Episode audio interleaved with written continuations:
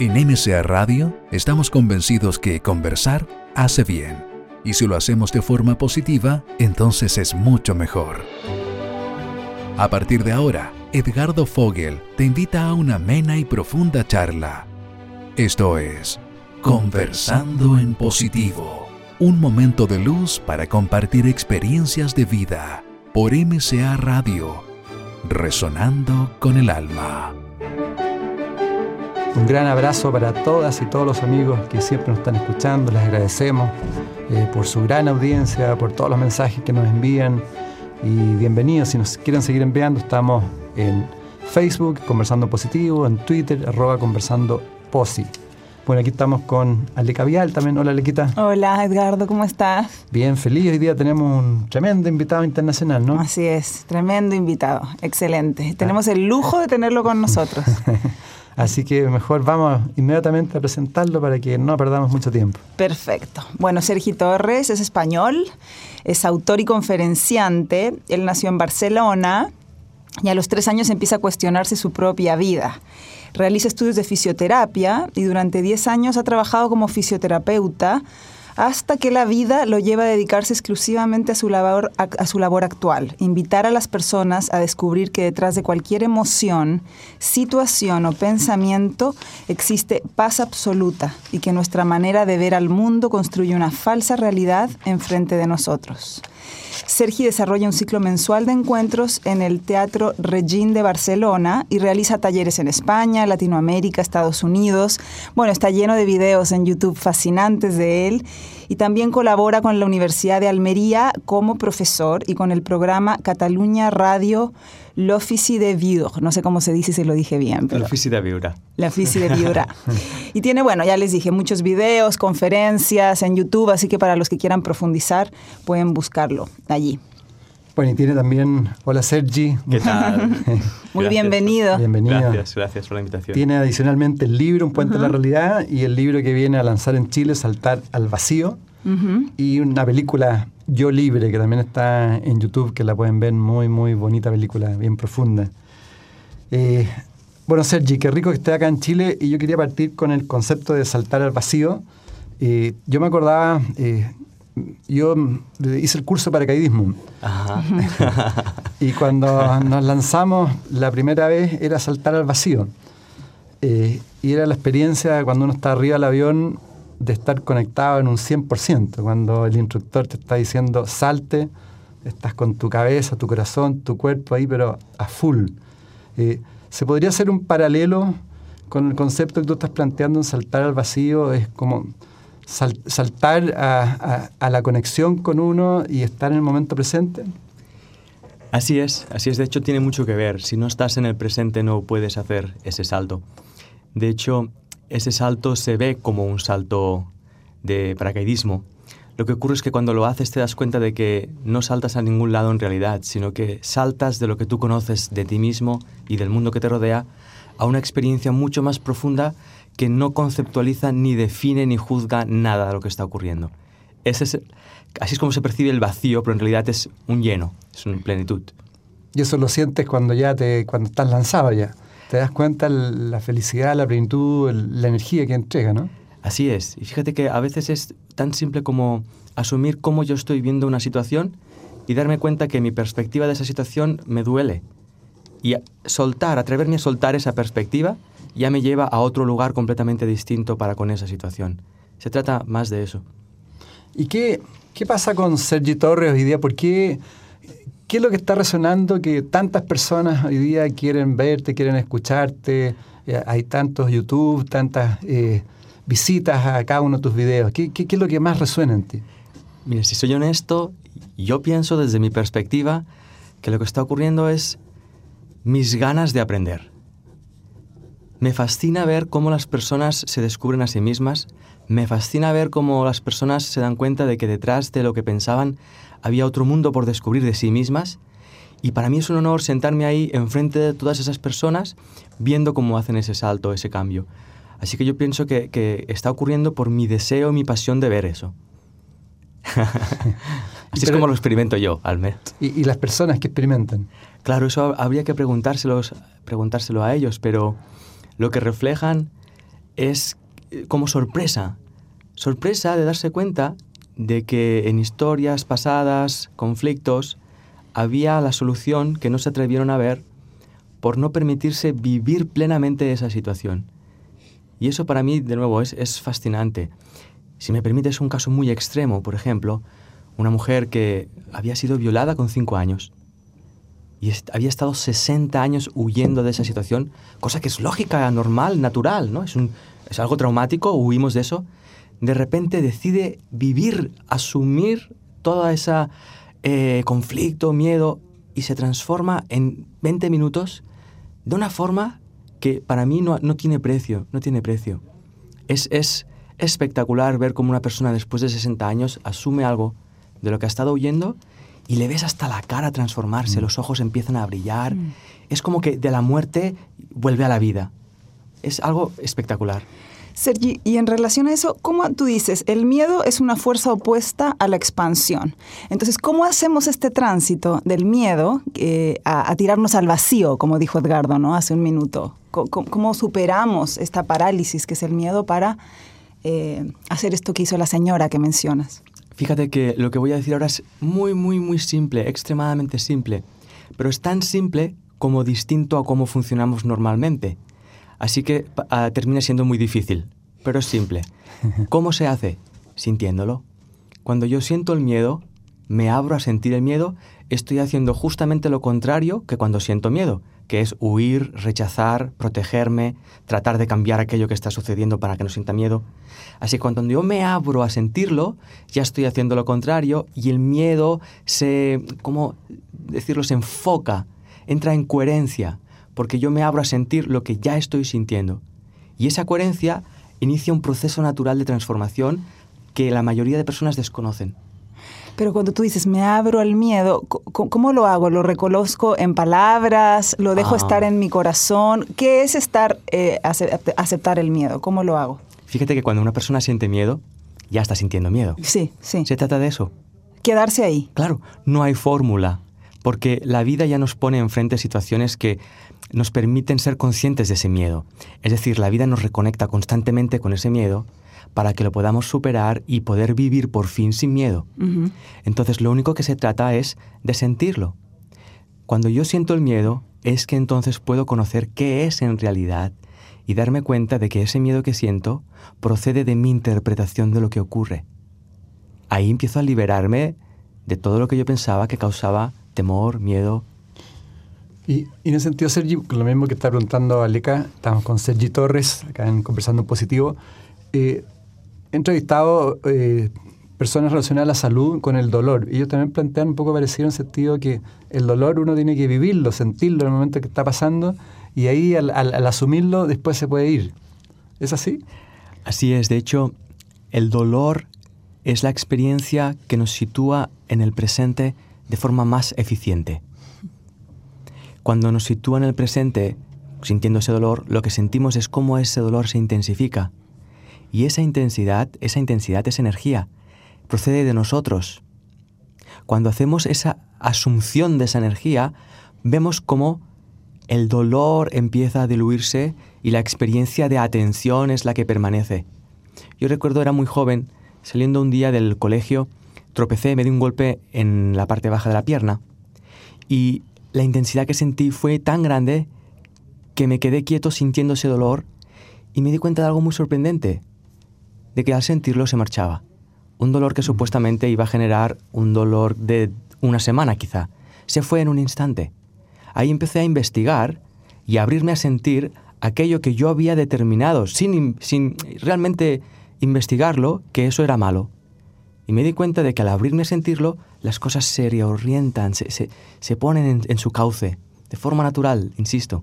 Sí, bien. O sea, ¿es la evasión del sufrimiento lo que prolonga el sufrimiento entonces? Bingo. Y observa que para yo sufrir tengo que estar evitando aquella cosa que ocurre. Si no la evito, el sufrimiento se convierte en dolor y ese dolor puede mostrarme cualquier emoción que yo estoy sintiendo pero observa que he usado la palabra mostrar, por lo tanto, ya estoy viendo cosas de las que yo estaba huyendo. Claro, yo en un momento me pregunto, si está ahí y no lo veo, ¿por qué huyo? ¿Por qué huir de mí mismo? cuando está ocurriendo.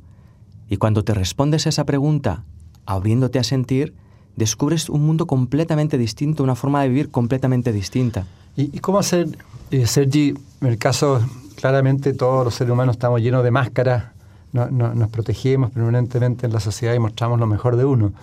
Eh, mm. pero muchas veces tenemos que funcionar con esas máscaras eh, porque si no la sociedad o el trabajo en distintos puntos nos rechazan.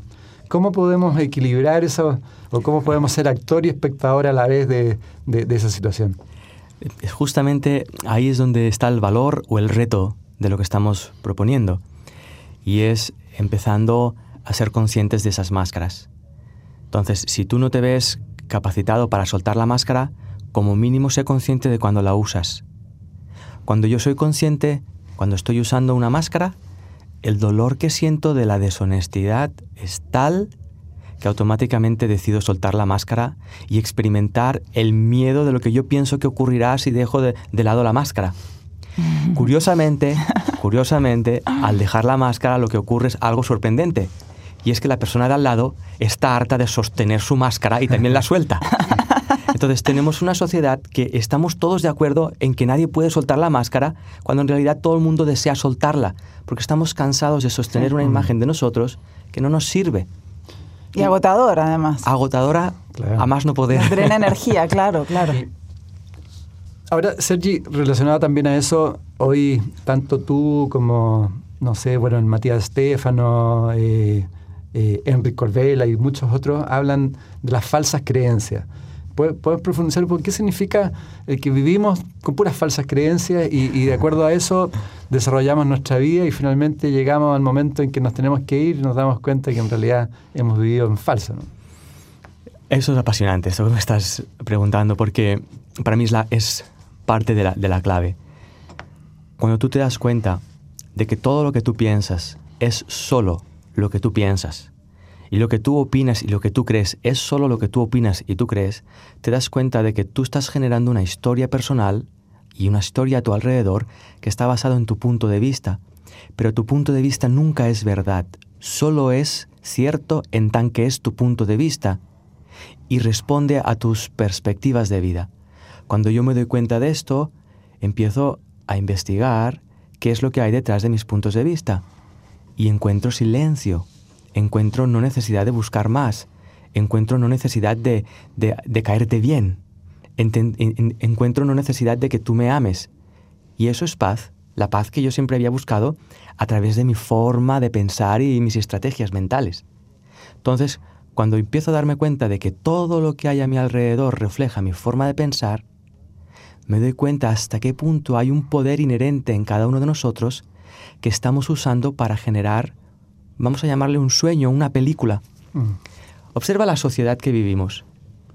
Pensamos que la vida es así, pero la mm. sociedad en la que vivimos, con la economía que tenemos, la política que tenemos, el sistema eh, económico, político, eh, sanitario, es mm. solo una opción de muchas. Hemos elegido vivir en esta. Hay muchísimas otras opciones que están ahí detrás por ser investigadas. O sea, de alguna forma lo que muestra la película Matrix, que estamos en el fondo metidos en un sistema y el sistema nos chupa toda la energía es real, ¿no? Así es.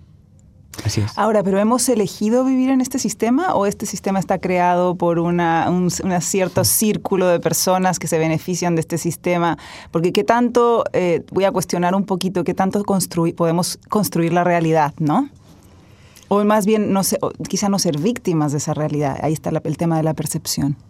Cuando yo empiezo a mirar esto de frente, en mi queja de cómo es la sociedad y de cómo es el mundo, me doy cuenta de que detrás de eso a mí ya me conviene que sea así.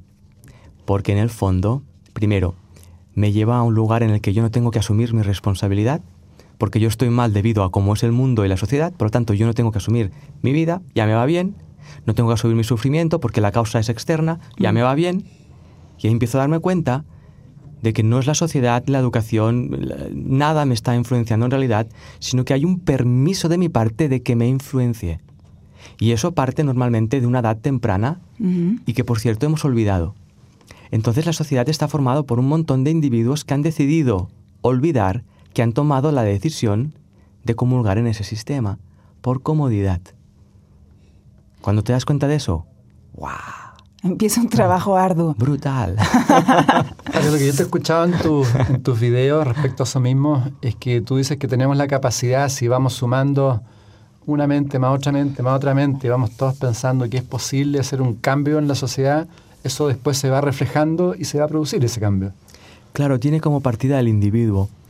Tenemos mucho la idea de que el cambio es global, pero en realidad no es global, es individual.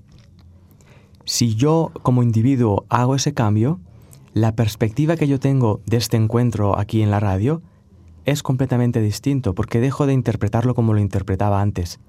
Si mi interpretación cambia y mi punto de vista cambia, la situación cambia, mi forma de comportarme con la situación cambia también. Ese cambio es exponencial. y si vamos sumando uno más uno más uno, Así se va generando ese cambio. Hay un ejemplo que a mí me, me, gusta mucho porque es muy gráfico. En una sala de 200 personas, si tú le pides por favor que solo, solo tú levantes la mano, te encuentras con 200 manos levantadas. Entonces ese proceso es individual. Y muchas personas están esperando a que el colectivo empiece a moverse para empezar a moverse, también. Cuando el colectivo es un reflejo de mi forma de verlo. ¿Viste? Por lo tanto, también ya, ya me va bien que el colectivo no cambie. ¿Viste? Así no, no, asumo la responsabilidad de mi propia transformación. Pues recordemos que estamos con Sergi Torres acá en la Radio Universidad de Chile, la FM 102.5, en Conversando en, en Positivo, junto con Alica Vial y Ricardo Foyt, que les habla con lo que tú estás planteando, Sergi, uno debería estar dudando entonces de, nuestros pensamientos, de todo tipo de interpretación que uno le da, porque eso es parte de, nuestro, de nuestras creencias, ¿no? Sí. De hecho, si somos honestos, verdaderamente honestos, podemos asumir tranquilamente que nuestras interpretaciones no son ciertas, son solo nuestras interpretaciones y que nos sirven para funcionar coherentemente en un sistema que en ningún momento se pregunta por qué estamos vivos, por ejemplo. Lo único que pretende es seguir adelante, seguir adelante, producir, seguir adelante, sin realmente tener un sentido profundo de lo que está ocurriendo como seres humanos. ¿Y, qué le puedes decir tú a los auditores que nos están escuchando en este minuto? Que pueden decir, pero ¿cómo voy a parar los pensamientos? Si los pensamientos son míos y, y con eso yo converso, analizo, hablo. Mi IQ. ¿Ah? Sí. ¿Qué, cómo, ¿qué, le podrías transmitir al que te está escuchando en este momento, por ejemplo, el metro? No sé. Sí, realmente no, es una lucha en contra de los pensamientos, sino un juego. Es empezar a investigar, piensa algo, no sé, imagínate un conflicto que tienes con alguien y observa ese conflicto en base a qué.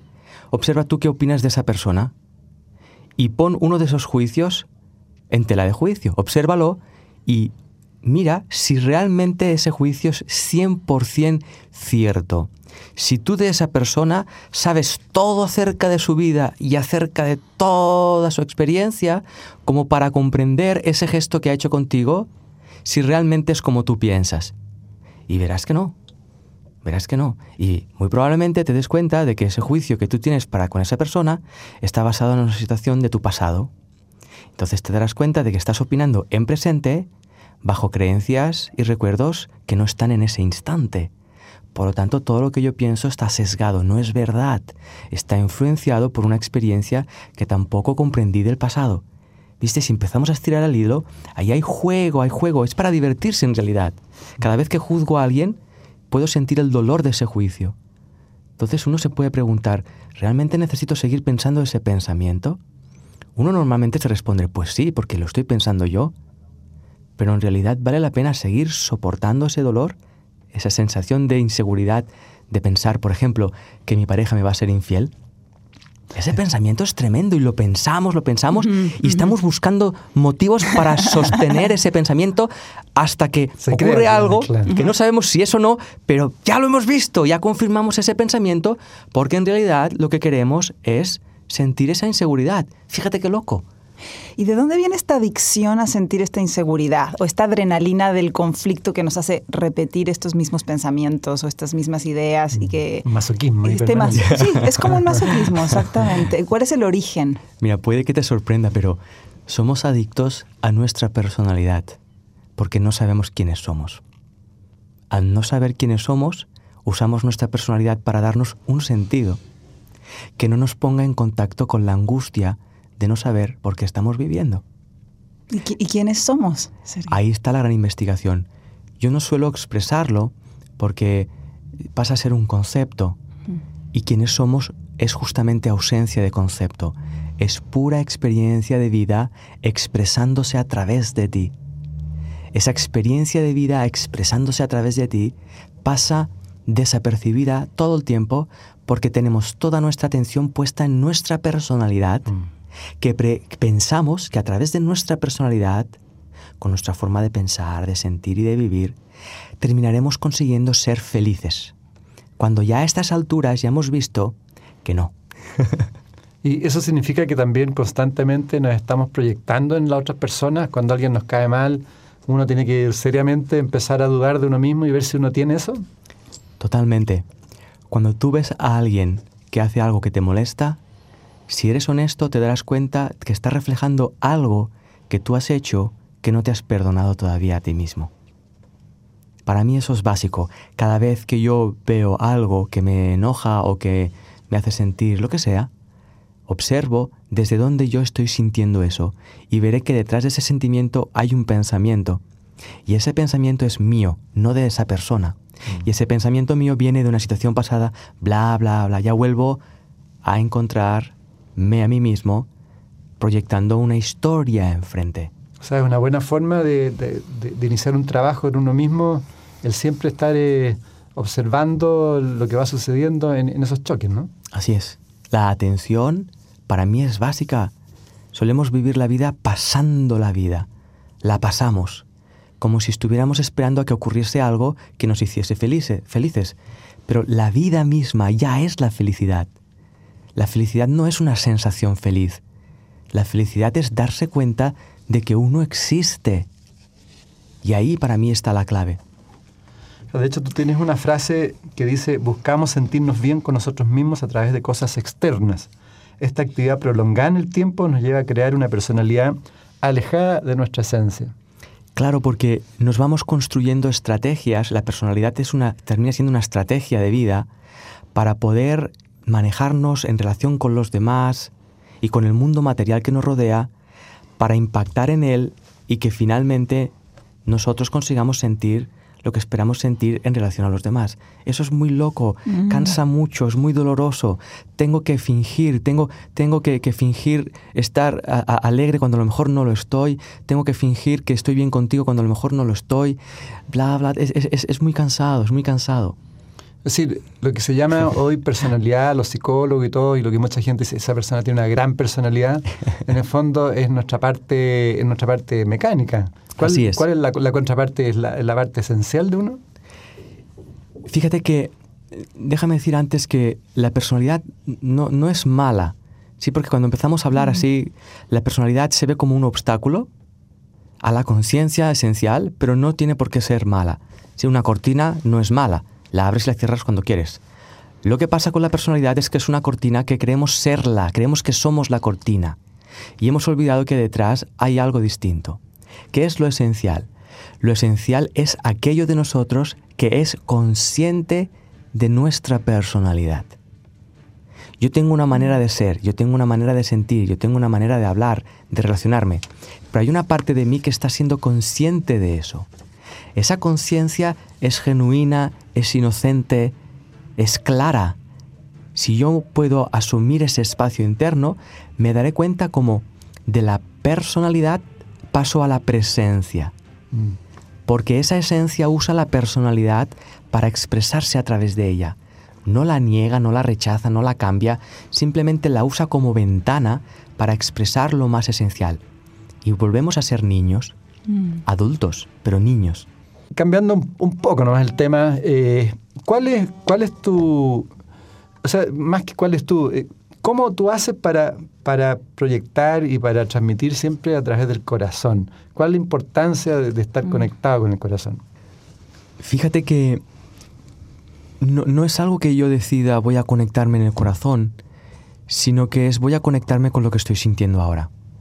Y en muchas ocasiones lo que siento cuando me conecto conmigo mismo a lo mejor no tiene nada que ver con el corazón. Pero ese permiso, esa conexión, termina llevándome al corazón porque el órgano de sentimiento más profundo que tenemos es el corazón. Por lo tanto, si yo me abro a sentir lo que estoy sintiendo a tiempo real, en el presente, si me permito sentirlo honestamente, terminaré estando dentro de mi corazón. Sienta lo que sienta. Y ese es el gran descubrimiento para mí. El gran descubrimiento es ese. Entonces, me limito a tratar de estar siempre claro, atento, siendo honesto para conmigo mismo. Luego ya se desprende hacia los demás, pero siempre de uno mismo para uno mismo. Es una reinterpretación del egoísmo, que nos han dicho que esa mirada para uno mismo solo mm, es mala, pero en realidad no, porque si yo me asumo solo a mí, estaré completo. Si yo estoy completo, no te exigiré a ti que me completes. Por lo tanto, ya estoy extendiendo armonía, paz, amor. Y hablando de amor, ahí hay un concepto también que tú lo transmites mucho, que es, como no el amor solamente de pareja, sino un amor global. Tú transmites que, que, simplemente hay que sentir amor por las personas al, al, al, al sentir también el concepto de, de, unidad, ¿no? Realmente el amor, tenemos una imagen de lo que es el amor como seres humanos. Y el amor no es la versión humana del amor. La versión humana del amor es solo una versión. Mm. Cuando yo suelto mi versión humana del amor, me doy cuenta de que el amor no es un sentir, sino una conciencia de unidad. El cuando yo te puedo ver a ti, me estoy viendo a mí mismo. Mm. Esa unidad es lo que es el amor en realidad. Bueno, y ahí quizás podría explicar también que hoy día el concepto básico también están hablando todos los maestros, se puede decir, que es la, la separatividad y la unidad. Eh, y que nosotros seres humanos principalmente vivimos en la separatividad, ¿no? La sensación de separación, claro. La separación, claro. Eso es. De la unidad, que no somos parte y ahí se radica el sufrimiento, ¿no? Observa la clave que acabas de dar. La sensación de separación. Cuando yo me doy cuenta de que me siento separado de alguien y me percibo yo y a ti te percibo tú, sé que eso es falso. Es solo una sensación. Es el famoso ejemplo de la tierra plana. La percibimos plana pero no lo es. Te percibo separado pero no lo estás. Y de nuevo, en lugar de creerme esto conceptualmente, voy a investigarlo. Si yo te miro a los ojos y permanezco un instante mirándote, lo primero que veré seré todas mis opiniones acerca de ti. Esas opiniones que hablan de ti son las que me generan la sensación de separación. Pero si las dejo pasar, no las atiendo, empezaré a sentir algo por ti ese algo por ti empieza siendo como un afecto, un cariño, un algo que termina siendo una conciencia de si somos lo mismo en realidad, expresados de dos formas distintas. Ese tiempo, ese permiso entre seres humanos, no nos lo damos apenas nunca, mm. porque nos da miedo darnos cuenta que estamos enamorados de todo el mundo. de aquellos que llamamos buenos y de aquellos que llamamos malos. Estamos enamorados de todos porque todos formamos parte de la misma conciencia humana. Provenimos de la misma fuente. Así es. Sí. Somos como células del mismo ah. cuerpo, digamos. Así es. Ahora imagínate una célula del hígado enfadada con una célula del páncreas. Exacto, claro. Porque ha generado insulina cuando el, hígado no quería. ¿Viste? No ocurre así. Porque todas las células del cuerpo están al servicio del cuerpo. No están al servicio de sí mismas.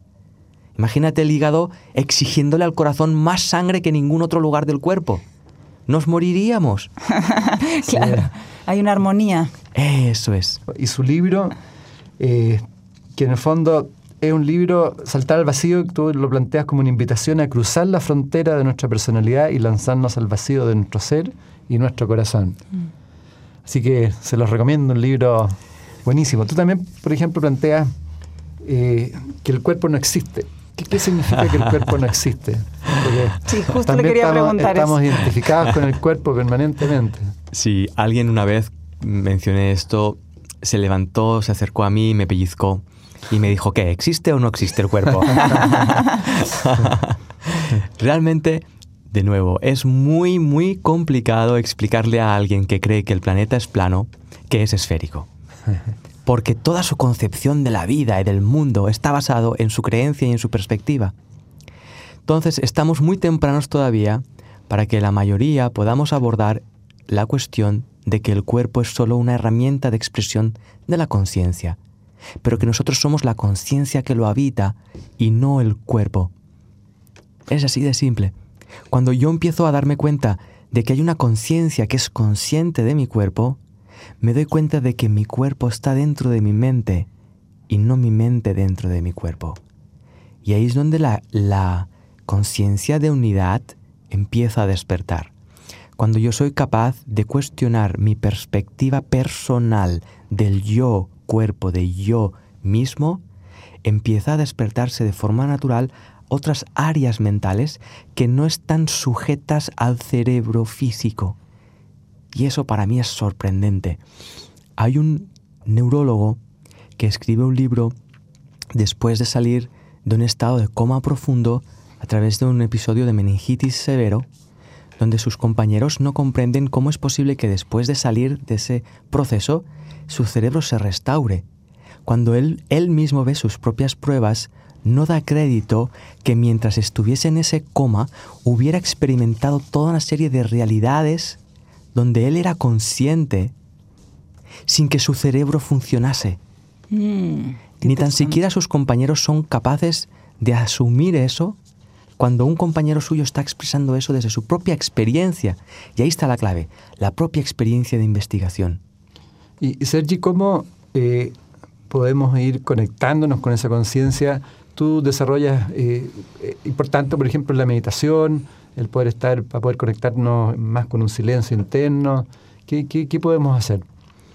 La gran técnica, la, la gran práctica es vivir. La vida es la gran maestra. Y fíjate que si yo voy a meditar, voy a meditar porque forma parte de mi vida. Y si voy a hacer tai chi, voy a hacer tai chi porque forma parte de mi vida. Pero las relaciones entre nosotros, la forma en la que vivimos, es lo que realmente es la gran maestra, es lo que nos está pidiendo la vida que miremos e investiguemos a través de ello. Ser un ser humano ya es una práctica, ya es un ejercicio, tremendo además. ¿Y cómo lo hiciste tú, Sergio? ¿Cómo llegaste tú a este nivel de conciencia? ¿Es algo que desde pequeño ha estado en ti o, o- o fue un encuentro, una experiencia, una realización en algún momento?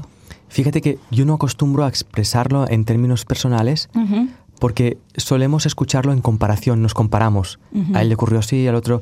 Y seguimos, tratamos a veces de, de- o de rechazar nuestra propia experiencia porque la del otro fue así, o de seguir la experiencia del otro. En mi caso, desde muy pequeñito, cuando yo empezaba a plantearme qué he sido antes de ser Sergi, yo ya obtenía respuesta a esa pregunta y no era un concepto, era una experiencia.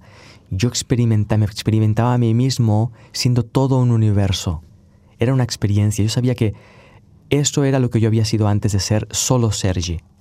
Eso empieza a desaparecer de mi conciencia cuando empiezo a preguntarme otras preguntas, como cómo hacer que esa chica se enamore de mí o cómo aprenderme las tablas de multiplicar. Pero a mi adolescencia, 21 años o así, esto empieza a surgir también de forma abrupta. Y poquito a poquito se va integrando a través de experiencias. Subrayo, la experiencia es la clave. He hecho muchos cursos, he hecho muchas prácticas, pero en realidad finalmente la experiencia es lo que cuenta, no el concepto ni el recuerdo de lo que yo he aprendido. Ahora, una experiencia con una cierta disciplina, como la autoobservación, eh, la atención, Sí, si entendemos esa disciplina como un juego. por supuesto, claro. Como Sí. estar en el aquí y en el ahora, en el fondo. Abrirse a la experiencia del presente. Lo cual implica también no estarlo. Es decir, Ajá. si yo me abro a estar en el presente, me abro también a no estarlo, porque es posible que en el presente no esté siendo consciente del presente. Quiero decir que en este juego todo vale si lo uso para verme. Ok, como Entonces- cuestionando mis creencias y como jugando con la Así es. experiencia. Voy a estar presente todo el tiempo. Bien, y al cabo de 30 segundos me doy cuenta de que no lo estoy. Darme cuenta de que no lo estoy ya es estar en el presente. Eso también cuenta en el juego. Es mucho más simple de lo que pensamos.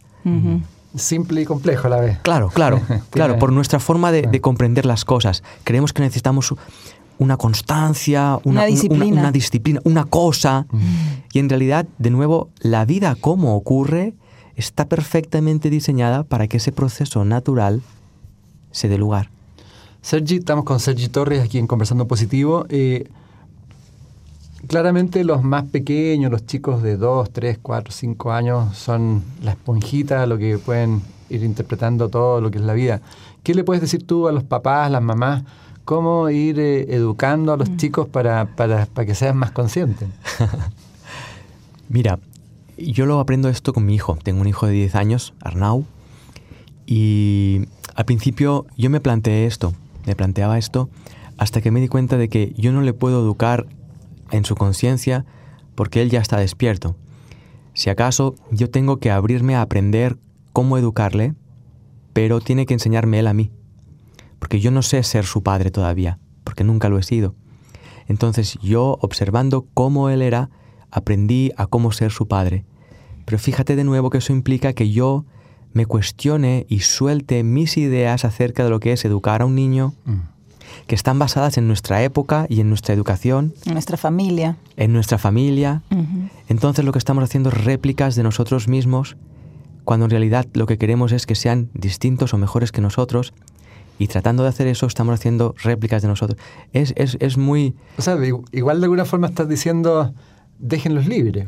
Así es. Mm. Pero no es una libertad del que hagan lo que quieran. Uno tiene que estar presente como padre, tiene que estar atento como padre y descubrir cómo es ser padre para con esa criatura. Porque muchas personas entienden o interpretan esto como que en su sabiduría y en su conciencia ya, ya, ya, está. Pero realmente ellos están entrando en un mundo que está estructurado. Entonces les podemos enseñar una estructura que sea flexible y libre si yo me permito desestructurar y liberarme de mi estructura como padre.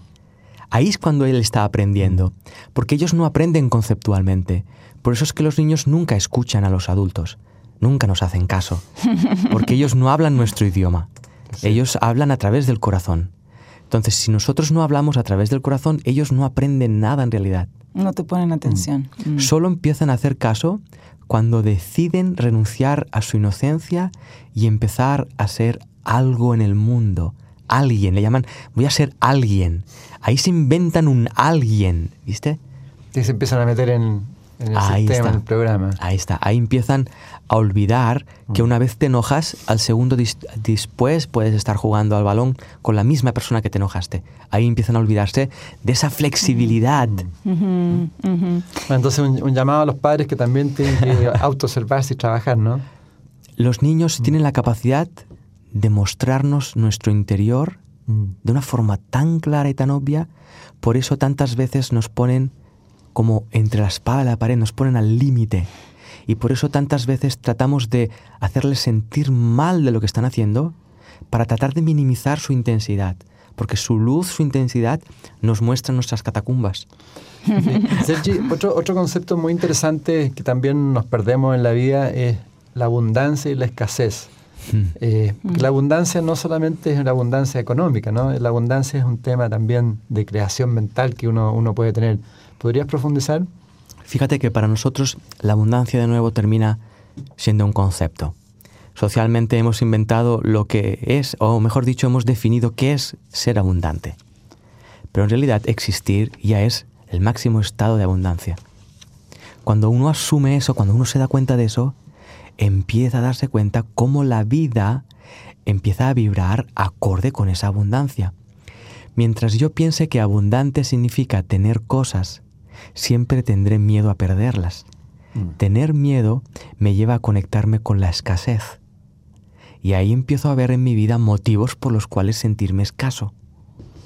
Por eso vemos gente muy rica que no mm. es feliz y gente que no es tan rica que tampoco es feliz porque está buscando ser rica. Sí, eso. Hay, si me permites la broma, hay un jugador de fútbol muy famoso, muy famoso, que pasó una época muy triste y salió haciendo declaraciones, era, era muy divertido verlo. Famoso, muy buen jugador, rico y guapo, y era triste, no era feliz. Entonces él nos estaba enseñando, señores, no me sigan. Si no traten de ser guapos, no traten de ser los mejores en su área, ni traten de ser ricos. Hay otra cosa que nos estamos perdiendo. Bien, entonces si estamos atentos veremos que se nos está enseñando por todas las áreas. ¿no? O sea, la abundancia está en uno, internamente.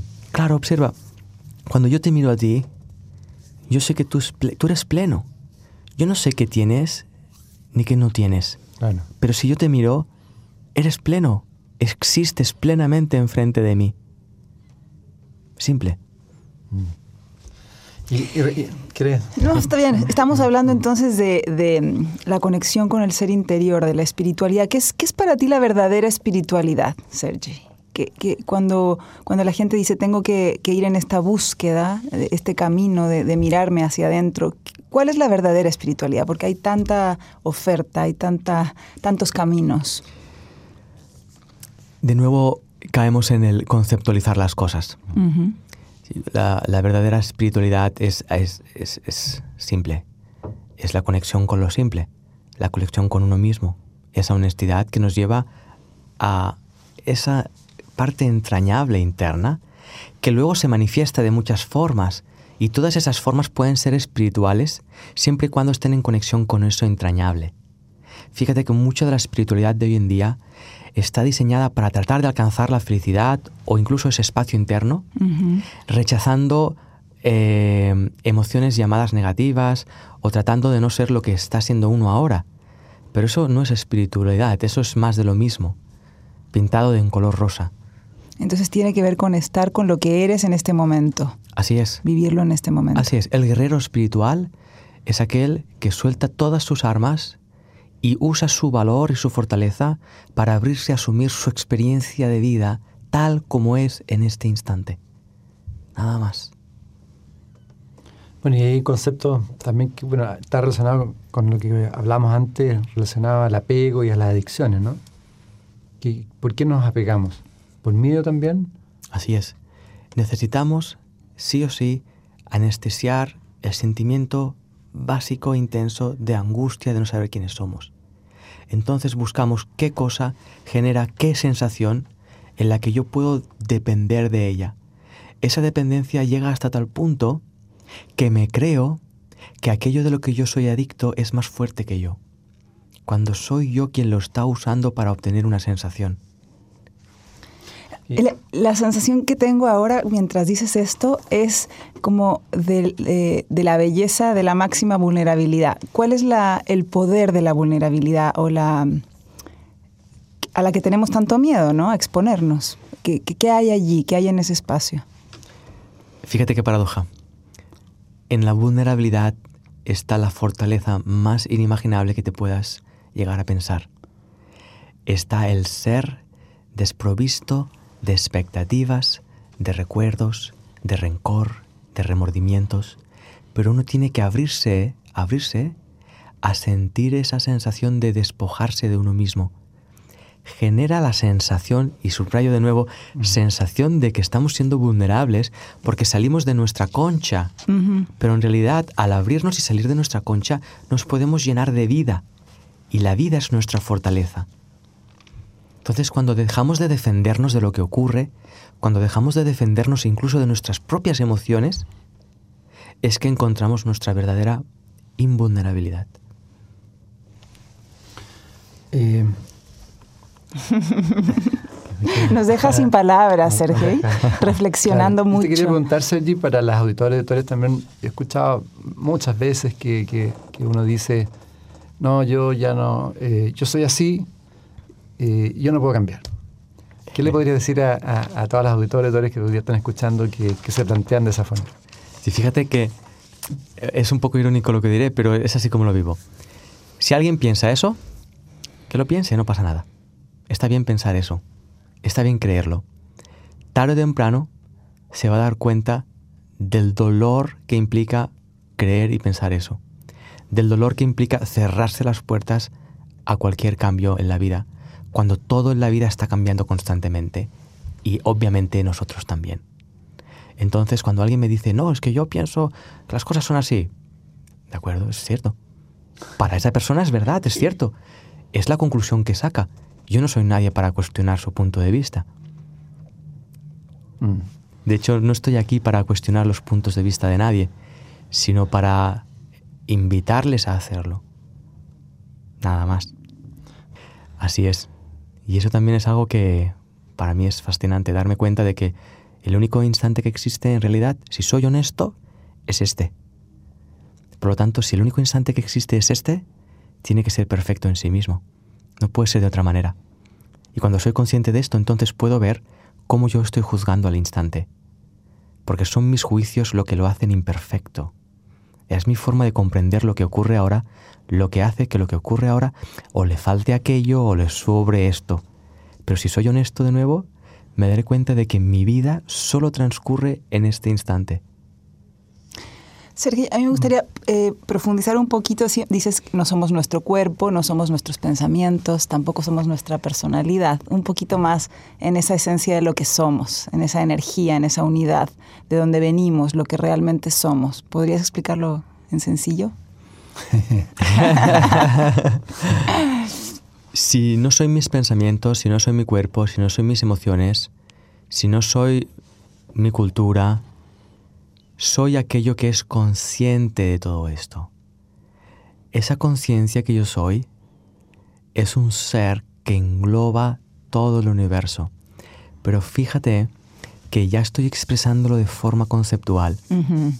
Y lo que yo estoy expresando ya no es. Y lo que otra persona está comprendiendo de lo que yo estoy expresando aún menos, porque ya hay doble interpretación. Claro, ya lo estamos catalogando. Está mi interpretación de mi experiencia y la interpretación de lo que interpreta que yo interpreto el otro. Entonces, ahí nos estamos separando del, de lo que está tratando de buscar tu pregunta. Para poder conseguir la respuesta, de nuevo, yo debo cuestionar y mirar lo que pienso. Es solo la propia experiencia, de nuevo. De, hecho, tú planteas una, frase, dice, tú dices, deja de buscar para encontrar. Así es. Fíjate que a más, a más busco algo, más me estoy alejando de ello. Porque no puedo buscar y encontrar. No puedo buscar, no puedo encontrar. O busco o encuentro. sí. Y fíjate que nos han enseñado y nos hemos creído que la búsqueda nos va a llevar al encuentro. Pero la búsqueda sabemos que lleva a la búsqueda. Porque cuando encontramos lo que pensábamos que buscábamos, nos damos cuenta de que no era eso. Porque lo que buscamos es el encuentro y no la búsqueda. Entonces, detener esa búsqueda, ¿qué ocurre? Que empezamos a sentir la intensidad del ¿qué va a pasar? Si no sigo buscando no lo voy a encontrar. Empiezan a venir a la mente todos los pensamientos de miedo. Esos pensamientos de miedo, si los asumo, veré la sensación que producen y si puedo asumirlas, veré la conciencia que hay detrás. La conciencia que hay detrás soy yo y ahí está el encuentro. Bueno, es que a un minuto tenemos una gran comunidad positiva aquí en Conversando Positivo. Dale un, un mensaje esperanzador. La vida tal como es, es digna de ser vivida. Tal como es, es digna de ser vivida. De hecho, está siendo como es a la espera de que la vivamos. No es necesario seguir huyendo y rechazándola. Muchísimas gracias, Sergi, por estar con nosotros. Muchas gracias a todos, ha sido un honor. Esperamos tenerte de nuevo, Sergi, en algún momento y te vamos a invitar a MSA Festival también. Gracias, gracias. Muchas gracias a nuestros Muchas Gracias, por escucharnos. En MSA Radio estamos convencidos que conversar hace bien. Y si lo hacemos de forma positiva, entonces es mucho mejor. Edgardo Fogel te acompañó en una amena y profunda charla esto fue Conversando en Positivo, un momento de luz para compartir experiencias de vida por MCA Radio, resonando con el alma.